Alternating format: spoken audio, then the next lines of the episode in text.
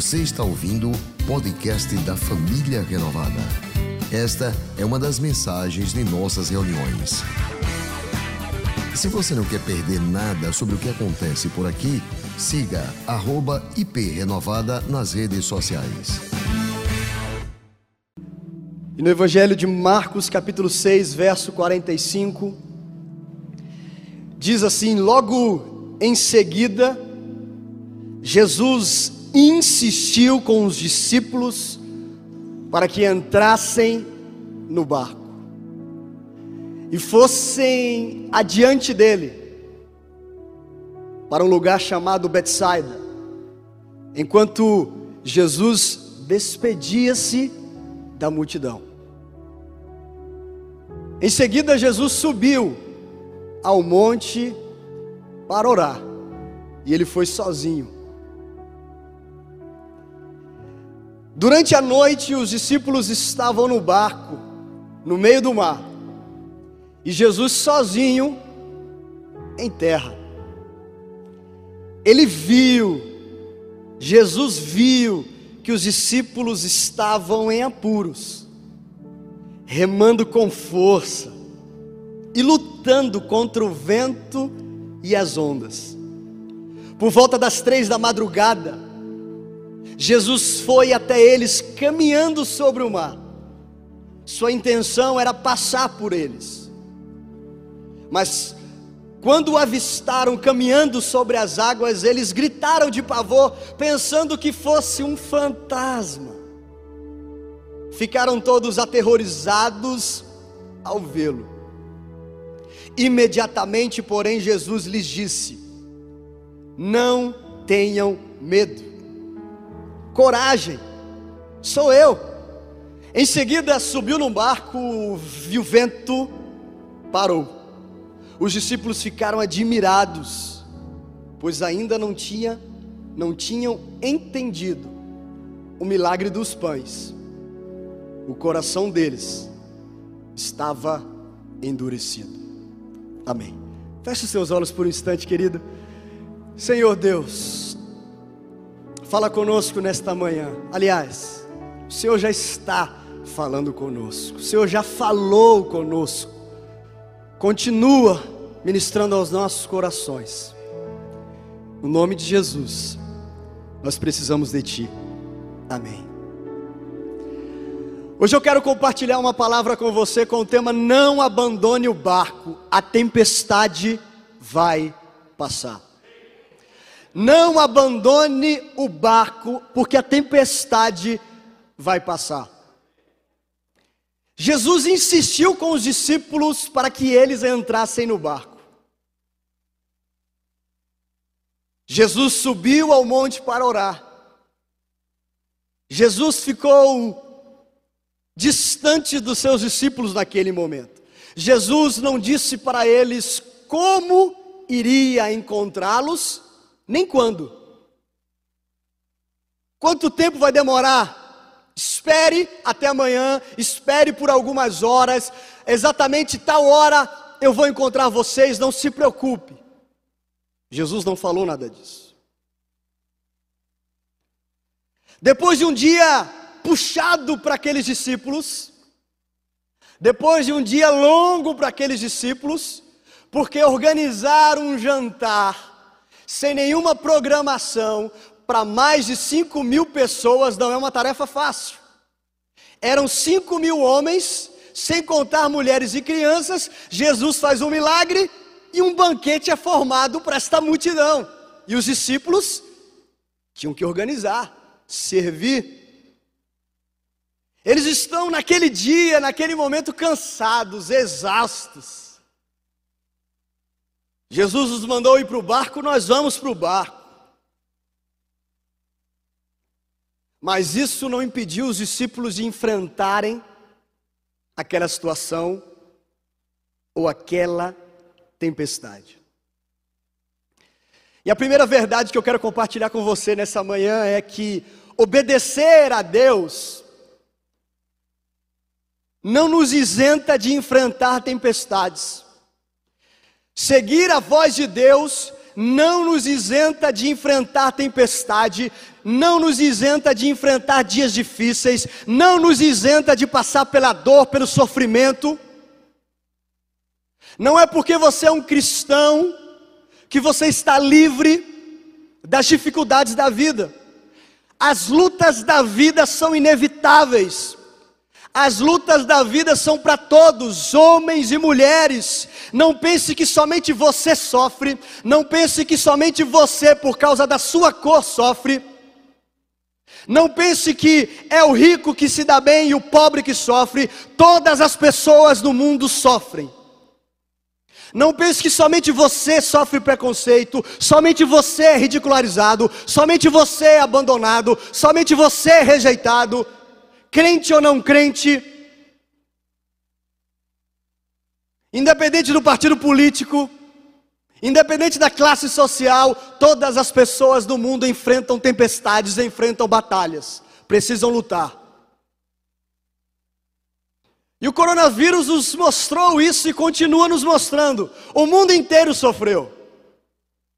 Não importa a classe social da pessoa, não importa o emprego da pessoa, não importa o carro da pessoa, não importa o dinheiro da pessoa, não importa se o país é desenvolvido ou subdesenvolvido, onde ela trabalha, onde mora, quantos diplomas ela possui, quanto de dinheiro na conta, nada disso importa. É um momento que tem sugado de todas as pessoas, que tem separado todas as pessoas daquelas que, a quem elas amam.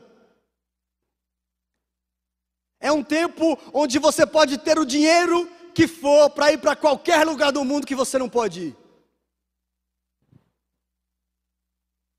Mas nós desejamos que Deus nos livre das tempestades. Nós queremos sempre que Deus nos isente das dificuldades, dos dias maus, dos dias difíceis.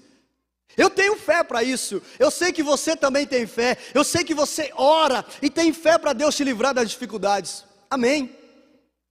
Mas deixa eu dizer uma coisa para você: existem tempestades que Deus quer ou permite que você e eu enfrentamos.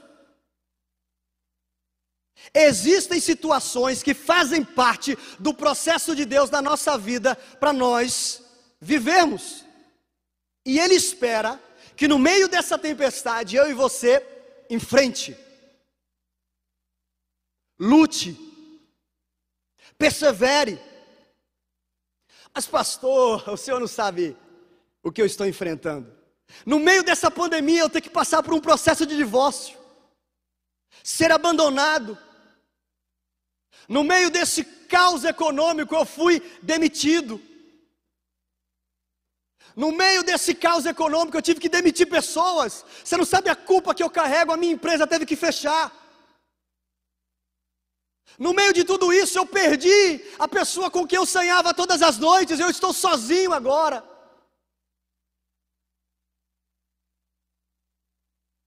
Jesus poderia ter repreendido o vento. Jesus poderia ter cessado aquelas ondas naquele momento. Porque ele fez coisas semelhantes e até maiores. Mas ele não isentou os discípulos enfrentarem aquela tempestade. Graças a Deus, porque Deus é fiel. Em Coríntios capítulo 10, verso 13, diz que Ele não permitirá que vocês sejam tentados além do que possam suportar. Nós não vamos enfrentar uma situação, uma tentação, além do que nós podemos suportar. Porque Deus é fiel e Ele é quem garante. Mas isso não nos isenta de quê? De lutar, de perseverar, de enfrentar a situação, de suportar. E o inimigo vai aproveitar esses momentos em que Jesus parece estar distante, em que Deus não está respondendo a sua oração, em que você está enfrentando uma tempestade, para questionar onde Deus está agora. Para questionar e dizer para você o seguinte: Deus não se importa com você, olha o que você está enfrentando, olhe pelo que você está passando.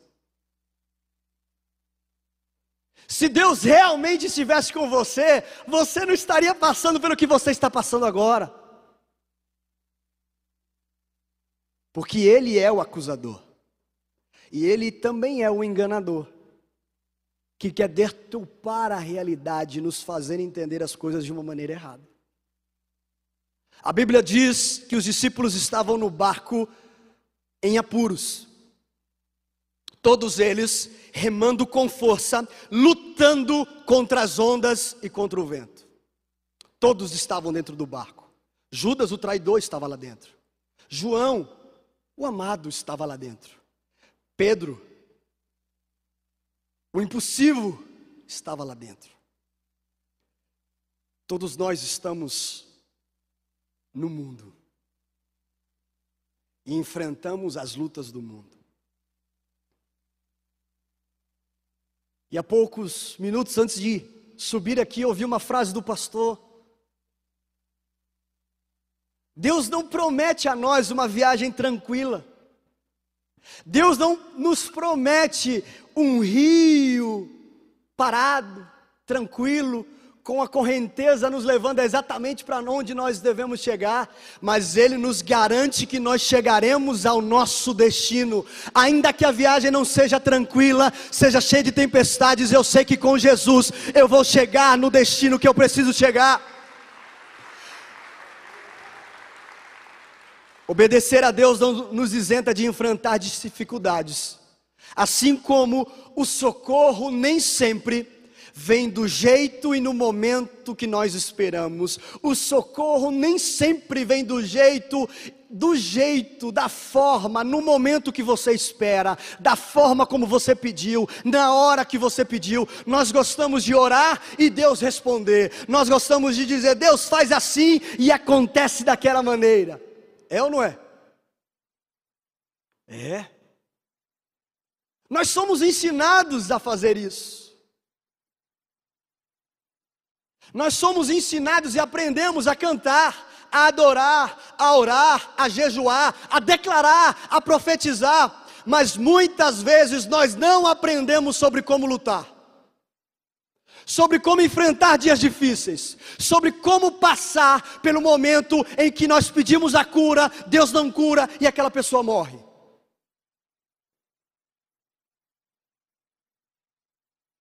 Muitas vezes nós não aprendemos a lutar quando o preconceito não termina.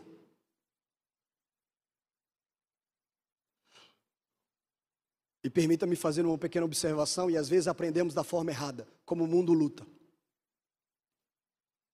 Não aprendemos a lutar contra a fraqueza que há dentro de nós. Porque eu mereço ser feliz, então que a fraqueza prejudique os outros, mas não a mim. Muitas vezes nós não aprendemos a lidar com os problemas. Mas há certas tempestades que Deus vai permitir você enfrentar. Há certas tempestades que Deus vai permitir eu enfrentar. Para que eu possa enfrentá-las, lutar, aguentar. E não adianta gritar, não adianta resmungar. Às vezes não adianta para essa tempestade jejuar, orar, clamar. O que adianta é perseverar, enfrentar e suportar. Mas a verdade é que o silêncio de Deus não significa ausência. Os discípulos estão enfrentando uma grande tempestade no local que Deus tinha mandado eles estar. Jesus estava lá observando, ele sabia o que os discípulos estão passando. Ei, Deus não está alheio às, às suas dificuldades, ao que você está enfrentando. O silêncio de Deus não significa ausência dele. Mas muitas vezes nós não gostamos do silêncio. Nós temos pavor com o silêncio. E aí, o divórcio vem antes de mais uma tentativa. E aí, o perdão ou o preconceito vem antes do amor.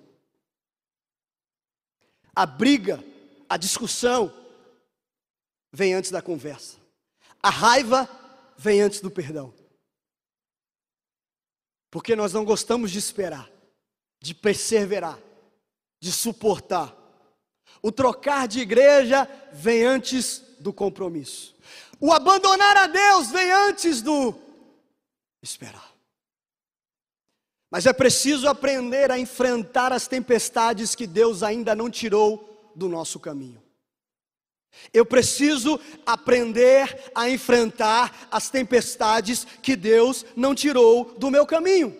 Eu orei, eu pedi, eu estou no lugar que Deus disse para eu estar. Se eu estou enfrentando essa tempestade, tem uma razão, tem um propósito, faz parte de um processo. Quer um exemplo para isso? Abra sua Bíblia comigo em Filipenses capítulo 4, verso 8. O apóstolo Paulo diz: finalmente, meus irmãos, tudo que for verdadeiro, tudo que for nobre, tudo que for correto, tudo que for puro, tudo que for amável, tudo que for de boa fama, se houver algo de excelente, digno de louvor, pensem nessas coisas. Pensem nessas coisas. Ou seja, se você não consegue controlar as tempestades fora de você, controle as tempestades na mente de você com a paz de Deus. Se eu e você não podemos acabar com a tempestade que está acontecendo no mundo, nós podemos controlar a tempestade que está dentro da nossa mente. Como? Pensando. Verso 9: ponham em prática tudo o que vocês, vamos lá, gente, tudo o que vocês aprenderam. Olha só, aprenderam, receberam, ouviram e viram em mim. Dando uma pausa no texto. Se nós não aprendemos nada, não importa quantas vezes ou quantos anos nós estamos vindo ou estando na igreja, se eu não aprendo, não adianta nada. Também não adianta receber, ouvir e ver. É preciso aprender e praticar. E aí, olha o que o apóstolo Paulo diz: E o Deus de vocês estará com vocês quando eu aprender, praticar o que eu recebi, ouvi e vi. Aprender a enfrentar as tempestades. Ele continua, verso 10: Eu me alegro grandemente no Senhor, porque finalmente vocês renovaram o seu interesse por mim. De fato, vocês já se interessavam, mas não tinham oportunidade para demonstrá-lo. Eu sei, vocês gostavam de mim, mas ainda não tinham demonstrado, agora demonstraram. Fica claro que vocês gostam de mim. Não estou dizendo isso porque eu esteja necessitado, mas porque eu aprendi. De novo, Paulo está dizendo que ele aprendeu a adaptar-se a toda e qualquer circunstância. Isso significa que eu e você não viemos ao mundo sabendo de tudo. Você não veio ao mundo sabendo lutar contra as dificuldades da vida. É preciso aprender. Paulo não sabia, ele aprendeu. Aprender, aprender a adaptar-se no meio da tempestade aprender a adaptar-se agora que eu sou viúvo, que eu fui abandonado, que eu fui abusado, que eu fui rejeitado, que eu fui discriminado. Eu preciso aprender a me adaptar-se a essa situação, aprender a adaptar-se no meio de uma pandemia. Ou alguém aqui tinha feito um curso para saber se adaptar antes da pandemia chegar? Não. A não ser. Deixa para lá. Nós precisamos aprender a se adaptar na tempestade, preste atenção, que Deus não mandou parar, que Deus está permitindo eu enfrentar. O apóstolo Paulo continua, verso 12: Eu sei o que é passar necessidade, sei o que é ter fartura, aprendi. Terceira vez que Paulo fala, aprendi o segredo de viver contente em toda e qualquer situação. Quando nós não aprendemos e não colocamos em prática, nós entramos em choque quando Deus não nos dá o que nós queremos. Quando nós não aprendemos, nós entramos em crise. Quando nós pedimos algo para Deus e Ele não faz o que nós desejamos. Entramos em choque quando oramos, oramos, oramos, jejuamos, jejuamos, jejuamos e Deus não cura.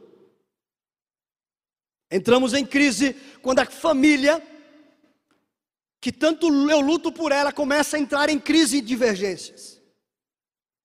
Mas eu vou repetir: existem tempestades que Deus não nos tira e nós precisamos aprender a enfrentá-las. Por isso que Paulo diz: eu vivo, eu aprendi o segredo de viver contente em toda e qualquer situação, seja bem alimentado, seja com fome, tendo muito ou passando necessidade.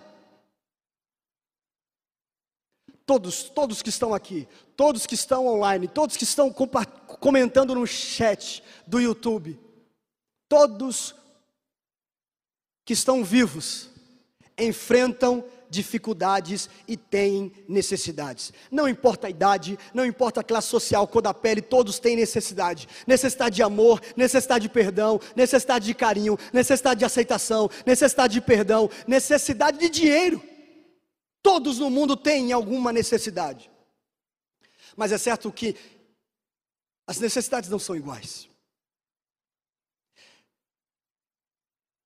E aí, nós deixamos de ser críticos e odiadores quando nós olhamos para o próximo entendemos que ele também tem necessidade e que a necessidade dele não é pior nem melhor do que a minha. É uma necessidade tanto quanto a minha.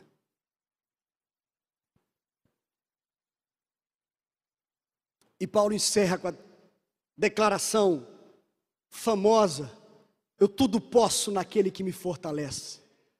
Mas o que, que eu tudo posso? Estar com a vacina ou sem a vacina. Eu tudo posso naquele que me fortalece. Está empregado ou não empregado, casado ou solteiro, ou viúvo, rico ou pobre. Eu tudo posso em qualquer situação naquele que me fortalece, na riqueza ou na pobreza. É Deus quem me fortalece. O segredo de Paulo viver contente é estar em paz com o processo que Deus permite estar acontecendo na vida dele. Se a tempestade não passou, e eu estou exatamente no lugar que Deus mandou eu estar, é porque eu preciso enfrentar essa batalha. Eu preciso me adaptar, eu preciso aprender, eu preciso me esforçar um pouco mais, eu preciso continuar firme. Eu vou enfrentar essa tempestade. Eu não vou fugir da tempestade. Por isso, não reavalie o conceito de Deus no momento da dor, no momento da tempestade. O momento da dor, da dificuldade, da tempestade, da turbulência, do avião parecer estar caindo, não é hora de você reavaliar o que está acontecendo aqui, não é hora de enfrentar a situação para sobreviver, para continuar fazendo o que Deus mandou você fazer. Não abandone o barco, porque a tempestade vai passar. Mas isso não significa que obedecer ou ouvir a voz de Deus vai nos isentar de enfrentar tempestades. Assim como o socorro nem sempre vem do jeito e no momento que esperamos. E o terceiro ponto é: lembre-se do que Deus já fez. Traga à memória aquilo que pode dar esperança. Traga à memória tudo aquilo que Deus já realizou. Se você fosse parar José no momento da crise, no momento da espera, no momento em que ele é traído, no momento em que ele é acusado, no momento em que ele é abandonado,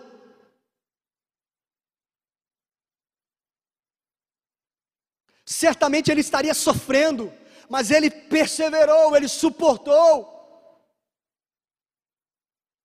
Ele não ouviu Deus falar em todos os dias em que ele esteve preso. Certamente ele fez uma oração e Deus não ouviu aquela oração. Não fez do jeito que ele queria. Mas ele suportou. E ele chegou exatamente onde Deus queria que ele chegasse, para o bem não só dele, mas de muitos. Quantos exemplos bíblicos nós vemos, homens e mulheres que enfrentaram tempestades, isso não é uma condição de alguns, é uma condição sine qua non para todo homem e toda mulher, enfrentar tempestades na vida. Mas eu quero retornar com você para o contexto da história que nós lemos inicialmente.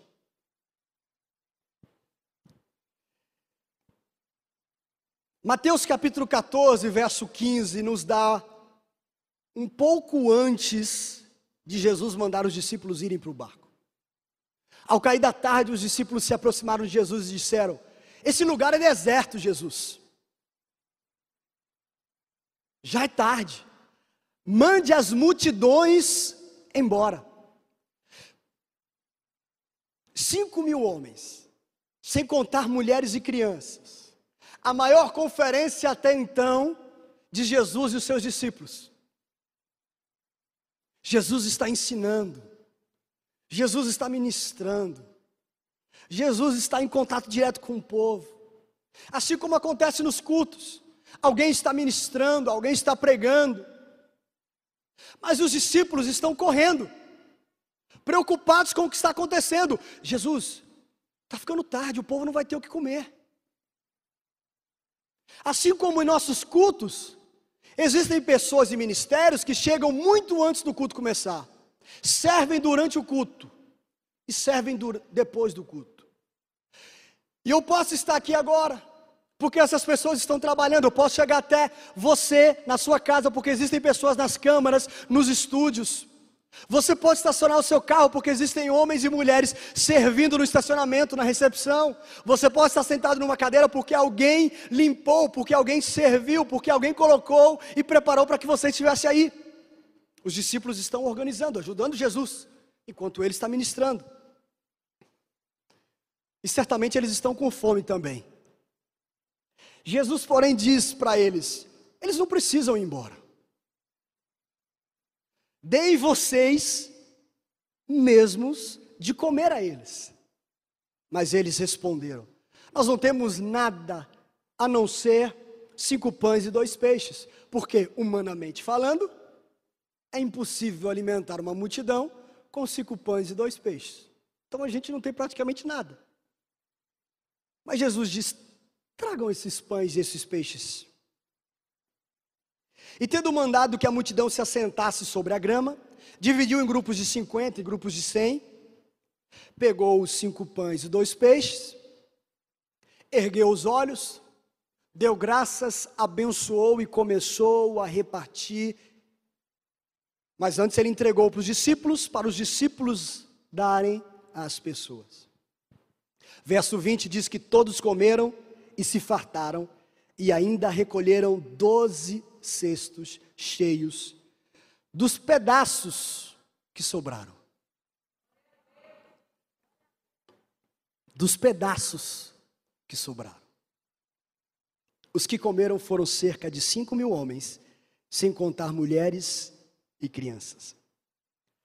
Você consegue imaginar a bagunça do resto dessa comida? Jesus dividiu muito bem organizado, mas centenas de grupos de 50 e 100. Você acha que todas as pessoas comeram sem derrubar um pãozinho, um peixe, um farelo, sem fazer nenhuma sujeira naquele lugar? Imagina o cheiro da comida que sobrou, daqueles que foram pisados pelas pessoas que foram embora. A quantidade de alimento que sobrou. Jesus, por que recolher? Deixe para os animais, eles podem comer, eles vão fazer uma limpeza aqui. Vai dar trabalho, a gente está cansado. Trabalhamos o dia inteiro andando, passamos aqui organizando com fome. O Senhor fez um milagre maravilhoso. Deixa esses cestos aí, Jesus. Não. Jesus dá valor aos detalhes.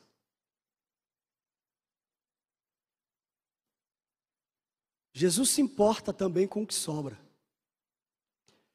Você não precisa estar inteiro aqui para que Jesus dê valor para você. Você pode estar se considerando aí na sua casa a sobra de alguém, rejeitado pela família. Mas você não precisa ser aceito por todos para que Jesus dê valor a você.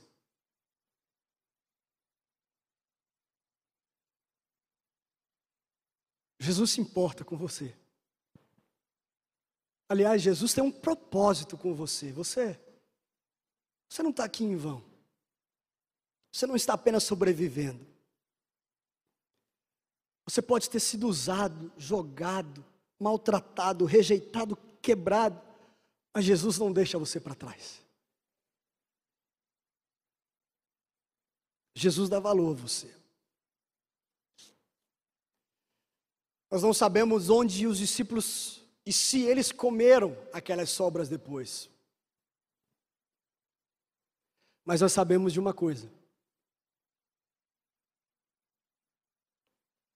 Possivelmente, aqueles cestos com pães e peixes estavam dentro do barco com aqueles discípulos. Porque logo quando acabou, Jesus mandou eles entrarem no barco.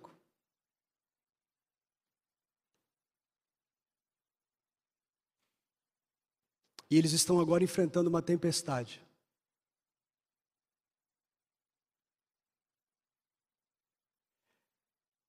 Parece sem sentido, por que carregar aqueles cestos, aqueles pães, aqueles peixes? Jesus, o Senhor pode fazer um milagre depois e pegar comida nova para a gente. Não precisa ser a comida que sobrou de ontem, de antes de ontem. Mas aqueles pães dentro daquele barco era uma evidência do que Deus já tinha feito na vida deles na tempestade que eles estavam enfrentando, remando contra os ventos com a tempestade, aquele momento difícil que eles estavam enfrentando sem Jesus perto deles, eles podiam olhar para aquele cesto e lembrar: Deus fez um milagre quando nós não imaginávamos que podia acontecer um milagre. Por isso, as evidências, as cicatrizes que você carrega, são lembranças do que Deus já fez na sua vida. Essa não é a hora de você abandonar o barco. Lembre-se do que Deus já fez na sua vida. Eles estão no barco remando com toda a força, lutando. Doze discípulos, doze personalidades, um mais calmo, um mais agitado. Imagina, rema direito, Pedro, rema direito, João. Vai, vai, Tiago, rema. Cada um com o seu jeito. Eu estou cansado, cara, eu estou cansado. Rema, não pode parar.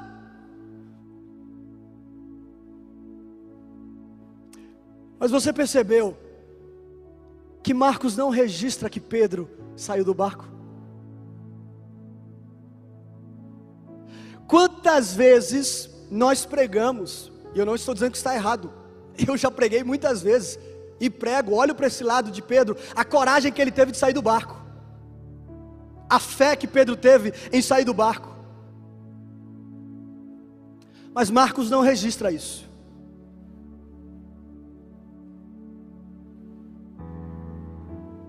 Jesus, Jesus não disse para Pedro sair do barco. Pedro foi quem quis sair do barco.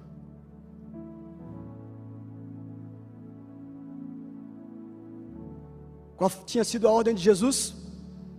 Entrarem no barco e irem até Betsaida.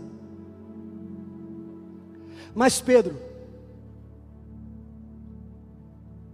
não sei se cansado, abandona os seus onze amigos e os deixa sozinho no barco. Ele diz: Jesus, se és tu, deixa eu ir até o seu encontro. Jesus não queria que, Deus, que Pedro saísse do barco, ou pelo menos essa não era a sua vontade explícita, mas Pedro quis. Acredito que Marcos não registra porque essa não era uma vontade explícita de Deus. Jesus só teve que salvar Pedro de se afogar porque ele quis sair do barco. Quando Pedro sai do barco, ele tem uma façanha incrível, ele anda sobre as águas. Mas ele começa a afundar. E quando Jesus salva Pedro, Jesus diz o quê? Homem de pequena fé. Por que você duvidou? Duvidou que eu era Jesus que estava vindo? Ou porque você abandonou o barco, a luta, a tempestade que você tinha que enfrentar?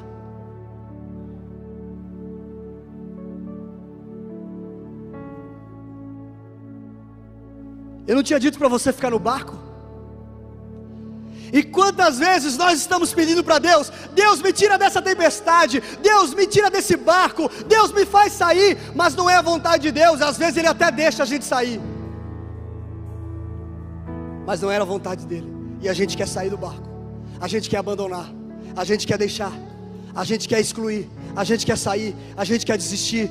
Hoje Deus está dizendo para você: não abandone o barco, porque a tempestade vai passar, a tempestade vai passar.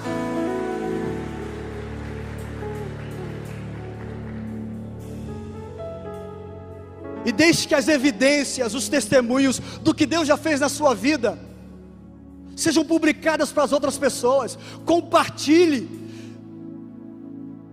como nós nos esquecemos facilmente do que Deus já fez. Esse é um tempo de cumprir o que está na Bíblia, que os redimidos, que os remidos do Senhor proclamem, declarem o que Deus tem feito, o que Deus já fez.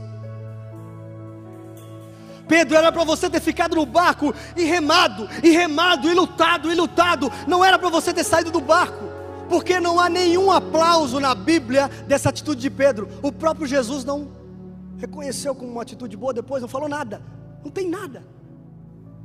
Então nos permite pensar isso. Quantas vezes nós queremos fugir da tempestade, fugir da luta, do embate, da dificuldade da vida.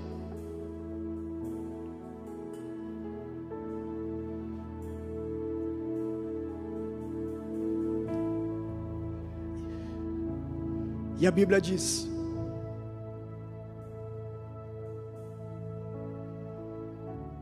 que no momento em que Jesus entrou no barco, o vento parou. No momento em que Jesus entrou no barco, a tempestade cessou. No momento em que Jesus entrou no barco, paz chegou. Mas com os doze discípulos dentro do barco, Obedecer a Deus não nos isenta de enfrentar tempestades. O socorro de Deus nem sempre vem no momento e na hora certa. Mas lembre-se do que Deus já fez e do que Ele pode fazer. Lembre-se de quem é Deus na sua vida. Lembre-se do poder do nosso Deus. Lembre-se de que Ele é todo poderoso, Criador dos céus e da terra. Na Bíblia nós vemos Deus colocando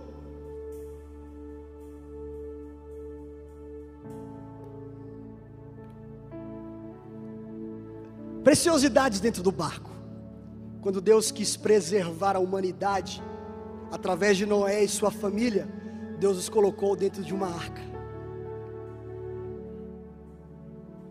Quando Moisés já estava grandinho demais, a mãe de Moisés o coloca dentro de um cesto como um barco, e ele dentro de um rio, a mercê das águas, dos animais selvagens, de todos os problemas, ele sobrevive. Paulo, quando está indo para Roma, o destino que Deus tinha dito para ele, ele fala para os seus companheiros de barco: não abandonem o barco o último pedaço desse barco vai nos fazer chegar em terra, ainda que o barco depois afunde, mas os restos desse barco, onde nós estamos, vai nos fazer chegar até lá. O útero da mulher, da mãe, é como um barco para o bebê poder navegar e não se afogar. E esse barco foi o qual Jesus veio ao mundo. Esse útero. Não abandone o barco que Deus colocou você dentro. Não abandone o barco que Jesus mandou você ficar. O apóstolo Paulo diz que ele aprendeu a se adaptar, aprendeu o segredo de viver contente. Sabe por quê? Ele aprendeu.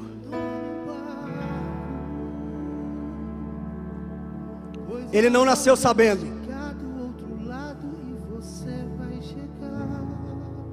Ele aprendeu. E não se consegue derrotar um homem ou uma mulher que aprende a estar contente em qualquer situação. Coloque essa frase, por favor. Não se consegue derrotar um homem que aprende a estar contente em toda situação. Não se consegue derrotar uma mulher que aprende a estar contente em toda situação. Não derrota-se um homem ou uma mulher que está enfrentando uma tempestade, mas se adaptando e sabendo: se Deus permitir eu estar aqui, eu vou enfrentar. E eu quero encerrar essa palavra o ano passado eu enfrentei uma das grandes lutas da minha vida. Minha primeira campanha eleitoral. Eu sei que é normal ouvir isso, mas eu ouvi muito. Já está eleito. Já está eleito. Vixe, está eleito, está eleito. Pode comprar o terno para diplomação. E eu sei que não era algo maldoso era encorajando. Mas nós vamos começando a acreditar naquilo. E vamos colocar uma expectativa nisso. E no dia da eleição, quando eu fiquei sabendo que por 80 votos eu não entrei, eu disse: é a hora. É hora de mostrar quem realmente eu sou.